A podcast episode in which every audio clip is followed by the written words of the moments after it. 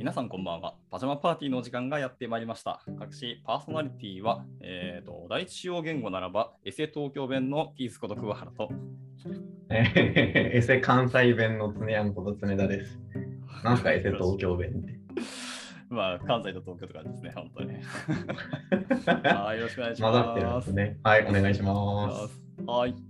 まあ、この放送の、えー後半、パーティー編ではですね、ゲストと我々の雑談を通して、ゲストについてのより深い部分ですね、を知ってもらおうという目的、まあ、なんかお泊まり会とか、修学旅行的なパーティーのノリで、まあ、配信していきたいと思います。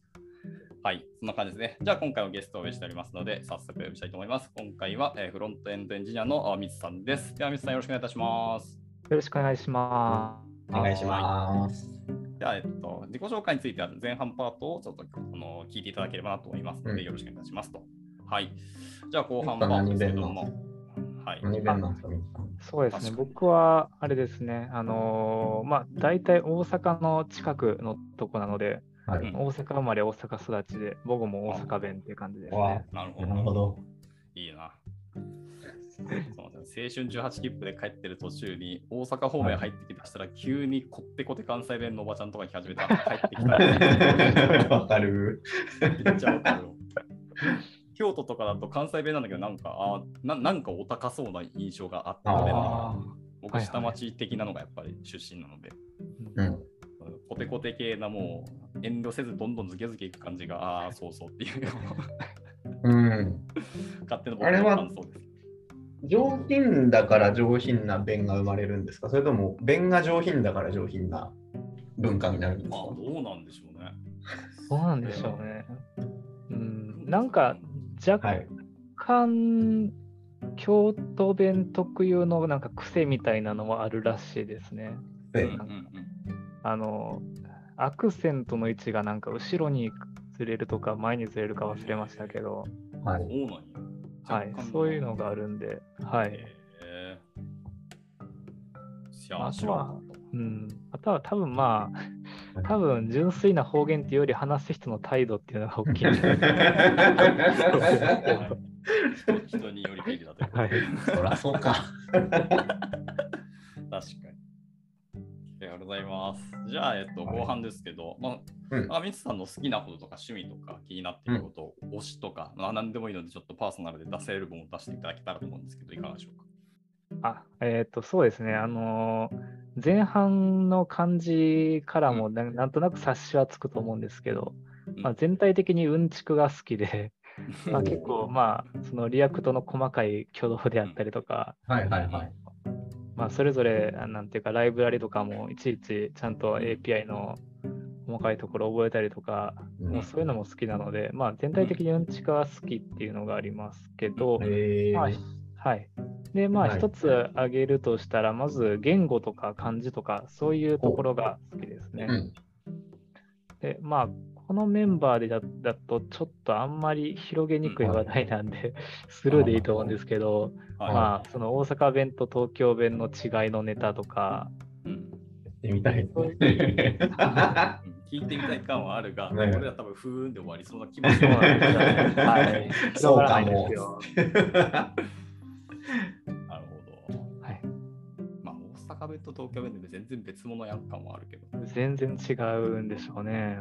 もうなんかう、んもう僕は完全にうん。関東に住んだことがないので、大学もこっち側なので、全く、はい、そういう方言喋ってる人っていうポジションになったことがないので、あそうだよね。はい、もうなんか大阪弁が完全に母語っていう感じですね。あ、なるほど。むしろはい。スタンダード、我々がイレギュラーって感じですよ。関西弁がモテるっていうのあるじゃないですか。あれ、あーなんで関西弁限定なんですかね？どっかの、なんですか？まあ、博多弁も言うは言うか。でも、僕だったら、金沢出身なんですけど、金沢弁を喋ってる人に惹かれるみたいな話は特にないじゃないですか。関西弁好きみたいなの聞くじゃないですか。うんあれはなぜ関西弁限定なんですか？どうなんですかね。まあ、確かになんか、はい。なんか特定のアクセントに対して可愛いなとかっていうのって確かにあるような気はしますね。アクセントの問題か。はいはい。それか、関西人イコール面白いが刷り込まれてるみたいな、ね。ああ。音によるものなのかな イメージなのかうん。音のイメージも結構大きいとは思います、ね、なるほど。なるほど。はい、ちなみに僕の一応地元としている広島は、嫌われる言葉というか、怖いって言われることが多いんですけど、うん、確かにね。アクセントとか多分言葉、字面だと思うんですけどね。はいはい。確かにあ広島出身の人が学校にいたことありますけど、うん、なんていうか、うん、その人はきつい鉛っていう感じではなかったと思うんですよね。あ逆か、あの、広島弁ってあの東京とアクセント似てるじゃないですか。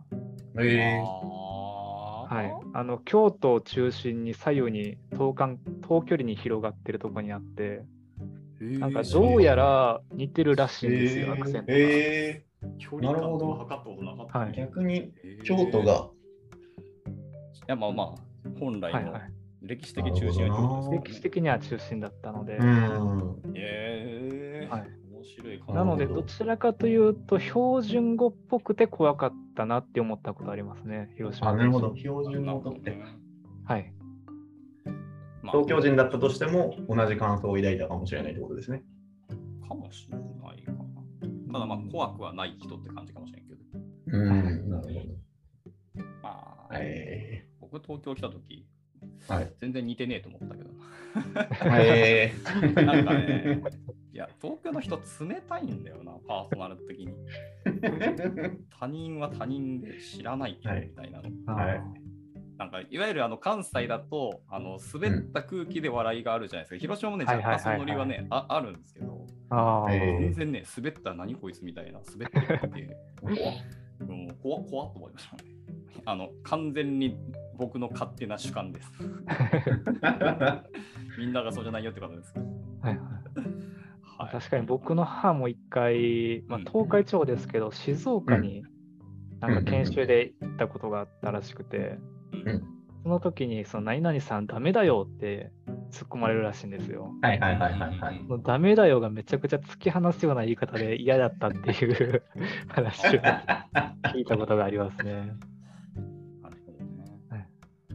何たらにだよとかだねっていう言葉聞いた瞬間、はい、もうめちゃめちゃなよなよしくて、最初、本当鳥肌立つぐらい気持ち悪かったんですよ、ね。そうですよね。広島でそういうこと言ったら、めちゃくちゃバカにされるんですよね。うわ、お前そんなっなんだって。ああ。広島も、はいはいはい。そうですもんね。じゃあとかですよね。じゃあやなんですかね。じゃあやだとかですね。ですよね。なんかね、こっちの文化圏からしたら、ちょっと、ね、東京の語尾ってなんか恥ずかしいですよね。すごい、もういないことをいいことに。だから結構なんか、なんかですとか、その、うん、だ以外の語尾って結構使えるんですよ。うん、その、標準語っぽく喋ろうと思ったら、うん、あの出せるんですけど、その標準語のタメ口でだとかだよとかで終わるのってすごくなんか、鳥肌が立つというか めっちゃ弱い。そうですね。はいはいはい。なるほどね。ちょっと方言の話で、このまま全然時間終わりそうな気がするので、次いきますか？次のこの書いてもらったやつ、この漢字の、はい、中高音って読むんですか？中高音ですね。はい。中に古い音。はい。中に古い音。中に古い音。この辺ちょっと深掘ってからご説明いただいていいですか、はい、気になるな。まあ僕ちっちゃい時から漢字が大好きで、うん、まあ、えー、第二外国語、大学の第二外国語も中国語をやって、で、必修の期間が終わってもう一個中国語を取って、えー、すごい。はい。で、ついでにその一般教養でも中国の漢字文化論みたいなので、まあ、この中高音っていうのを扱う、うん、えーと、授業を取ったっていう感じなんですけど、はい。この中高音っていうのが、えっ、と、唐の時代。うん、なので、遣唐使なので、平安時代とかそれぐらいの時代ですね。めっちゃ前だな。はいはいはい。で、えー、ちょうど日本語の音読みですね、漢音とか語音とかありますけど、まあ、そこは音読みの元になった発音に多分近いものなんです、ね。で、まあ、そこから日本語にだんだんなまってきて、で韓国語もその中国音あたりから、まあ、だんだんなまっていって、で中国語も中国語で全然違う方向性で、あ中国語って言っちゃダメですね。中国語の中でも標準語ですね。中国語の標準語も日本語、韓国語とは結構違うルートでなまっていったっていう経緯が実はあったりして、まあ、そういうのをなんか学ぶっていうのが面白かったなっていうので、例えば、まあ結構あれですね、よくありがちな話題として、早急か早急かっていう、あ、早急か早急か、あ、ダメですね、早急か早急かは二重に間違い、二重の間違いがあるんで、二重の間違い。二重の間違いあの話がちょっと複雑になりすぎるので、ちょっとさっきをやめます。えっ、と、はい、雑誌の雑ですね。はいはい、雑誌の雑っていうのは、実は読み間違いなんですよね。えー正しくはザップなんですよね。プえプが正しくて。はい、はい。で、えっ、ー、と、漢字あの古語ので書いてある漢字辞典みたいなのあるじゃないですか。うんうん、漢字辞典でもなんか歴史的仮名遣いでわざわざ読み書いてる。そういうところを見るとちゃんとサフって書いてるんですよね。ほう。の読みは。で、慣用読み雑って書いてあって、まあ、だからもともとザップザップって呼んでたのが、うん、まあ、破行転弧って言って、破行が破行になって和行になるっていう、緩んでいって、えっ、ー、と、サップが、えー、サフ、で、サフ、サウ、ソウっていうふうになって、まあ、これが、あれ、ね、雑煮とかの像ですね。はいはい。っていうのが本来の、なんていうか、成功法でなまっていったのが雑煮の像。濁音がつくんですかあそれは多分結構入れ替わりやすいからぐらいだと思います。日本語と中国語は清濁の、あのー、境界線がちょっと微妙なので。はい、で、まあ、その、で、もう一個あるんですよね。その、うに変わるパターンと、うん、もう一つのパターンは、後ろに子音がついたときには、うん、あの詰まるんですよね。で、ザップに、ザップの後ろに詩がつくと雑誌になるっていう。うん。なるほど。で、はい。で、で、ここから難しくなるんですけど、雑誌っていう発音になったら、元が雑だったのか、元がザップだったのか分からなくなるじゃないですか。なので、昔の人は勘違いして、あこれってもともと、えー、ザフ詩じゃなくて、雑誌なんかなっていう綴り間違いみたいな間違いをしたのが今の雑っていう読み方の元になってるっていうので、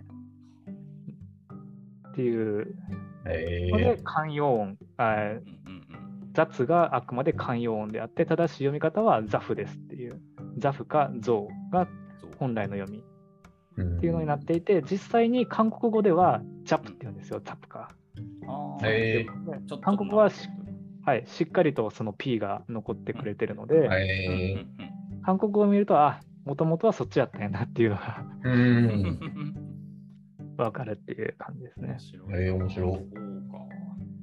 日本語でザフって言っても、こいつ何言ってんってなりそうや。ねえ。ねちょそろそろザフ溜まったから捨てなきゃ、ね、ザフ何言ってんです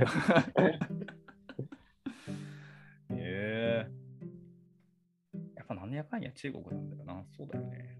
はい、あで、逆にその中国語はさらに落ち、うん、日本語よりもさらに情報が落ちちゃってて、うん、日本語だとその、えっ、ー、と、死因で終わるやつって残ってるじゃないですか。1であったり、うん、かつであったり、1とか、えっ、ー、と、そうですね、数字の1であったり、うんうん、まあ、ザフもそうですけど、ザップのプーが一応あったじゃないですか。うんうん、で中国語はそういうのが全部消えちゃっていて、うん、1って言ってたのも E になっちゃうし、なるほど。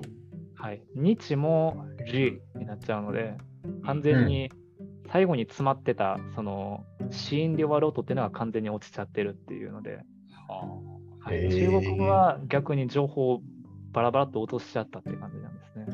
へえー。語なんか難しそうに聞こえるな、そうすると。めっちゃくちゃ難しい。うん。韓国の方がよっぽど簡単そうそうですね。若干ハングルやったんで。はいはい、はい、読み読み書きはめちゃめちゃ簡単でしたね。そのまんまって感じ。そうですよね。はい。見ればわかる。とかかな。なるほど。いやめちゃくちゃすげえ勉強になってる、無限に喋りたいですけどね。無限に喋れます。これ一晩中喋れるやつ、ねえ。まあ喋るっていうか喋らせるんだけど。そうなんですよ。あの、早急の話をするとさらにこれをはい、さらに二重の勘違いになっちゃうので、多分話して、時間が足りなくなっちゃうと思いますね。それだけで。の話して。それはちょっと独自で調べていただいてっていうことで、はい、で分からんかったら、あのミツさんの Slack に投げましょう。はい。おはようございます。どうしようかな。このまま順々と言ってもいいし、僕はでもピアノの話にすごく引っかかってて、僕は楽器をやってるかっていう理由なんですはいはいはいはい。で、あとでも、コードの話もあるから、ズデアンどっち行きたいですかね。このまま言語でもいいですよ。ピアノ行きますか？ピアノ行きましょう。ピアノ行きますか。はいはい。と、水先生、まさかのピアノをやっていたっていう、僕はこれを見て、実は初めて知って、おおってなりましたね。はい。鑑賞は興味なくて、自分の鑑賞は興味ないです。はい。そこ意外だよなと思いながら。はい。まあまあ、退屈なんや。そうなんですよ。なんか退屈なのがすごい苦手なんで、はい、弾いててもあんまり楽しくない。あの演奏会とかも行ってもなんか下手したら寝る可能性あるぐらいには。聞きながら手を動かしたりしないんですか？ああ、その方が楽しいですね。なんか手元に鍵盤とか用意してくれて、その音で鍵盤でやった方が多分楽しいですね。なるほど。技術自分の技術を磨く方が面白いと。そうですね。うん。どれぐらいやってたんですか？そうそうそう。うん、結構やってて、5歳の頃に始めて、そこから、まあ、1年間だけブランクがあって、高校2年まで習ってます。17歳あたり？はい。16、7歳あたりだから、もう10年以上やってるんですよね。はい、すげえ。そうですね。でその後もそのキリスト教会に通ってるので、僕、えっ、ー、と、まあ、礼拝とかでやったりするので、まあ、なるほど、なるほど。はい。まあ、ポップス系、まあ、えっ、ー、と、まあ、礼拝ですぐまあ連想普通にされるようなその伝統的な賛美歌もまあ弾きますし、うん、まあ実は結構ポップス的なのも最近はあったりするので、うん。まあ、そういうのも両方やったりして、うん、えー、やってるって感じですね。ある。なるほど。ポップス系ピアノ、ピアノ単体で弾くんですか？なんか他の楽器とコラボしたりとか。ああ、バンドでやりますね。へえー。はい、それは楽しい。なんか教会っていうとオルガンのイメージありますけど、アコースティックピアノなんですか？オルガンですか？え結構、まあ、あのー、どうなんやろうな。まあ、結構そこら辺は割と自由で、えー、まあ、多分、まあ、時代背景とかもあるかもしれないですけど、まあ、ピアノが多い、うん、あ、ピアノだけじゃない、うちの教会ピアノだけじゃないですね。えっと、リードオルガンって言って、まあ、簡易的なオルガンですね。あの学校とかに、なんか、はいはい、あるようなやつですね。リードオルガンと、はいはいはい、うちはそのアコースティックのピアノも両方置いてるって感じですけど。うん、えーミツさんに一回こパイプオルガン弾いてほしいなと思うときは。パイプオルガン弾けないですね。僕はあれですね、あの賛美歌とかも全体的にピアノで弾くので、うんやっぱり全然奏法が違うと思いますね。うん、ピアノはやっぱり、あのー、あれですね、ペダルがある分、そうですよね。はい。ペダルがあるかないかで、やっぱり全然音の出し方が違うので。うんうんい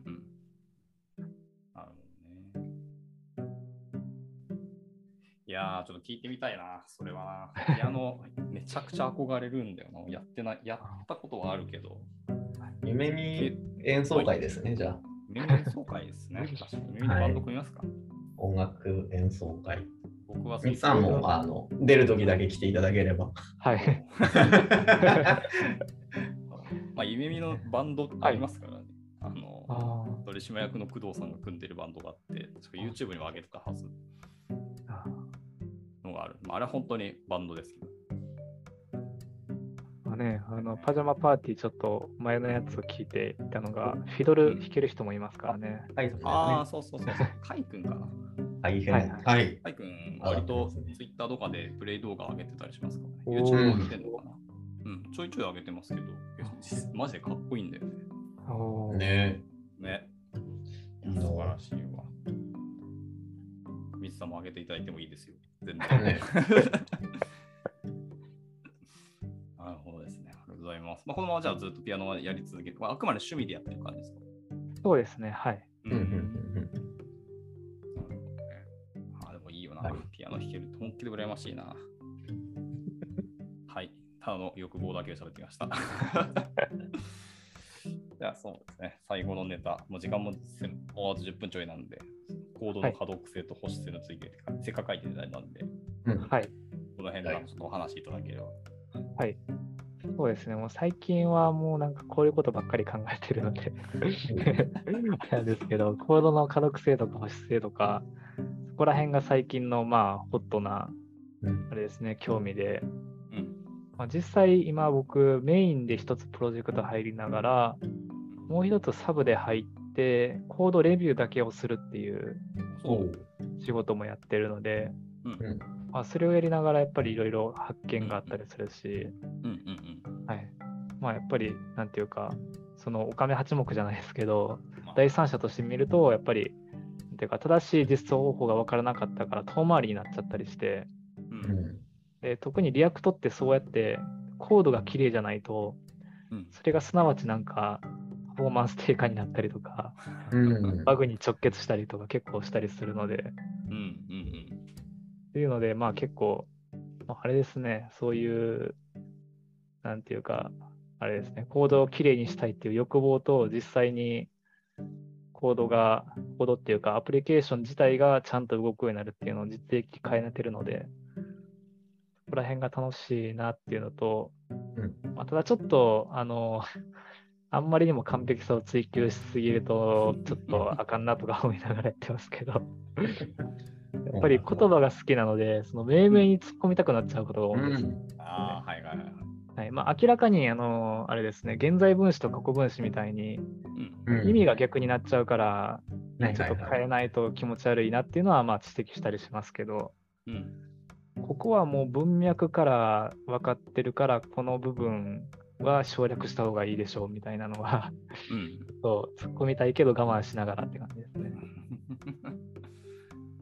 見えちゃうからか。はい。まあタイプスクリプトはね、あの名前空間がないので、結構泥臭く名前つけないといけないのでね。うん、まあね。ここら辺がちょっと辛いですけど。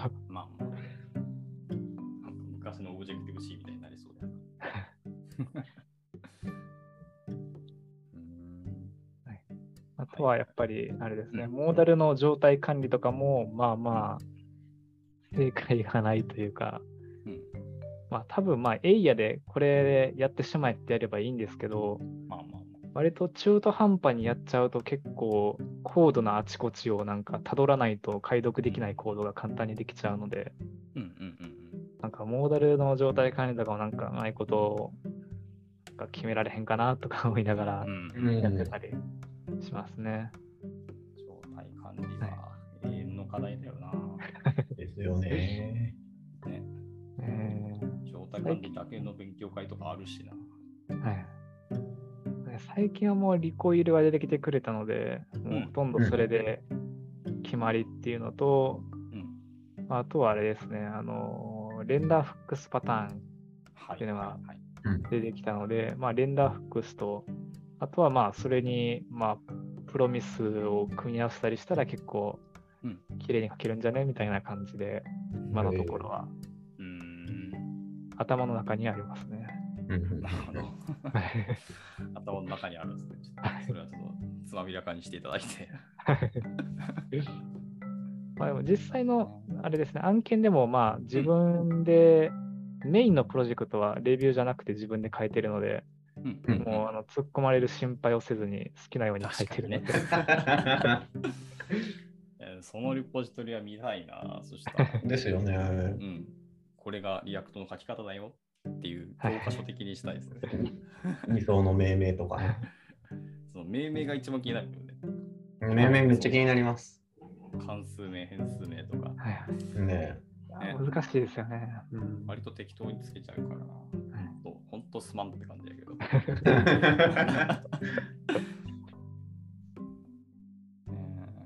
結構あれですもんね。あの、うん、特に難しいのが、最近全く答えが出てなくて困ってるのが、うん、UI の挙動に対する名前の付け方が難しいんですよね。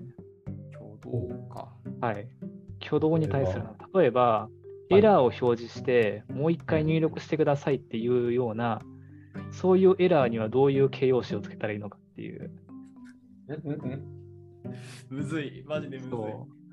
まあ、 prompt retry がいいのかなみたいなふうに思うんですけど、プロンプトって何ってなるじゃないですか。いや、わかる。多分意味的にはそれが一番がっちりしてるんですけど、っていうのともう一つが、リトライって言っちゃうと、システムが勝手に、あれですよね、自動でリトライが走るっていう意味のリトライで使ってるのか、うん、もう一回やってくださいっていう、もう一回やってみるのことをリトライって読んでいいのかっていう、なるほどそうネイティブじゃないゆえに、適当な動詞が思いつかないんですよね。ああれしたいですね。命名大喜利大会したいですよね。はいはいはい、はい、みんなでこの変数になんて名前つけるっていうので、はいはい、せーのでフリップ見て、これいいねみたいな大討論会したいですね。いいですね。命名を決めてくれるツールとかサービス確かあったよね。日本語に入れたらありましたね。はいはいはい。割と直訳になっちゃって、まあ、そういうニュアンスじゃないみたいなのがあるイメージで僕は最近見てないんですけど、進化してそうな気はする。と Google 翻訳と連携してくれたらいいなと思う。はいまあ、Google 翻訳の性能は、翻訳もダメですね。うん、もうやっぱ DeepL ですかね。はい。それで言うと、あの、あれです。はい、コメントで、あの、コパイロット入れてて GitHub の。はいはいはいはい。コメントの日本語文丁寧に書いたらそれっぽい変数名つけてくれて、ああ、それそれみたいな時あります。すごいですね。それいいね。ね、勉強になります。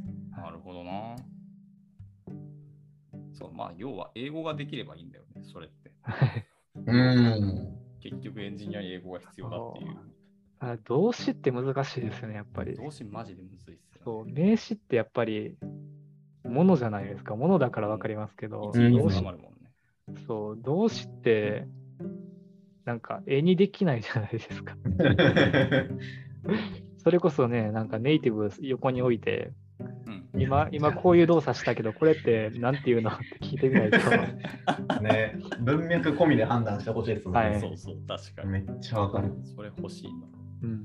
あと、やっぱり実際コードレビューしてみても、その Google 翻訳を直接使ってると間違ってるなっていうのは結構ありますね。うん、うん。めっちゃ意味の、はい、意味の境界線で、あれですね、簡単に間違っちゃうような言葉って、割とありがちですよね。うんうんうんまあ、なんか請求とかそういう系のやつは文脈によって使うべき言葉が違うので、うん、Google 翻訳だとダメで2、3番目に出てくるその英和辞典、和英辞典をちゃんと見て、うん、1番、2番、3番って見て3番目に正解があったりする。例文見ながらやるやつですね。はい。はい、うん僕、DPay でやって微妙だったら続いて、なんだっけ、未来翻訳をやって、で、違って Google 翻訳見て、全部違ったら、はい、あの友人に聞くって感じにしてます、ね、ああ、なるほど。ツールを分けてますけど。はい、あとはあれですね、あのシノニムで Google のも便利ですね。シノニムいいね。はい。シノニムって何でしたっけ？えっ、ー、と、同音異義語のことをシノニムっていうので、うん、なんちゃらかんちゃらシノニムって検索すると、あの類義語辞典が出てきて、あ、なるほど、なるほど。はい、類義語。を出してくれるので、はい、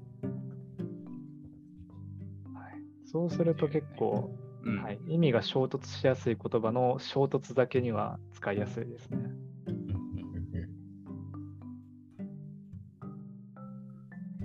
結局あれですね、言葉の話に戻ってきましたね。言葉ですね。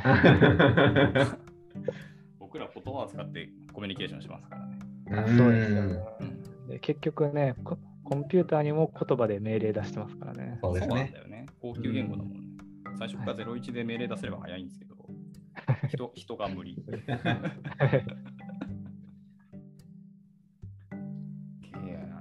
そうっすね。ただ、まあ、ぼちぼちでも時間がいいかなっていうところなので、うん、最後、なんか、ミスさんの今後の夢とか、なんか野望的なものがあったら聞いてみたくなったんで、はい、ガツンとお願いします。まあ、そうですね。まあ、今はちょっとコードの質の改善っていうのが一番、まあ、盛り上がってるので、他にあんまり興味がないので、それをまあ、今のところ粛々とやっているんですけど、まあでも、なんかコードだけでも多分やっていけないような気はするので まあ、まあ、全く興味はないですけど、その組織とか、スクラムとか、そういうのをまあ、そのうちやらない、やらないといけないのかなみたいに思ってますけど、はい、そういうなんか細かいところを丁寧にするみたいなそういうのが得意なので、細かいところ丁寧にみたいなのを、まあ、みんなに共有したりとか、そういうことを、えー、そういうところを、まあ、ちゃんとやってみて、まあ、聞いたとかで、そういうのを共有していくみたいなていけたらなっていうふうに思ってます。素晴らしい。はい、ありがとうございます。そうしましたら、じゃあ、えーぼちぼち、ちょうどのお時間になりましたので、えー、ここで終了させていただければと思います。本日は、えーと、フロントエンドエンジニアのミツさんと、まあ、パシャパーティーをお送りしました。また次回も誰か招いてパーティーしていきたいなと思います。ミツさん、今日はありがとうございました。ありがとうございました。ありがとうございました。はい、それでは良い夢を。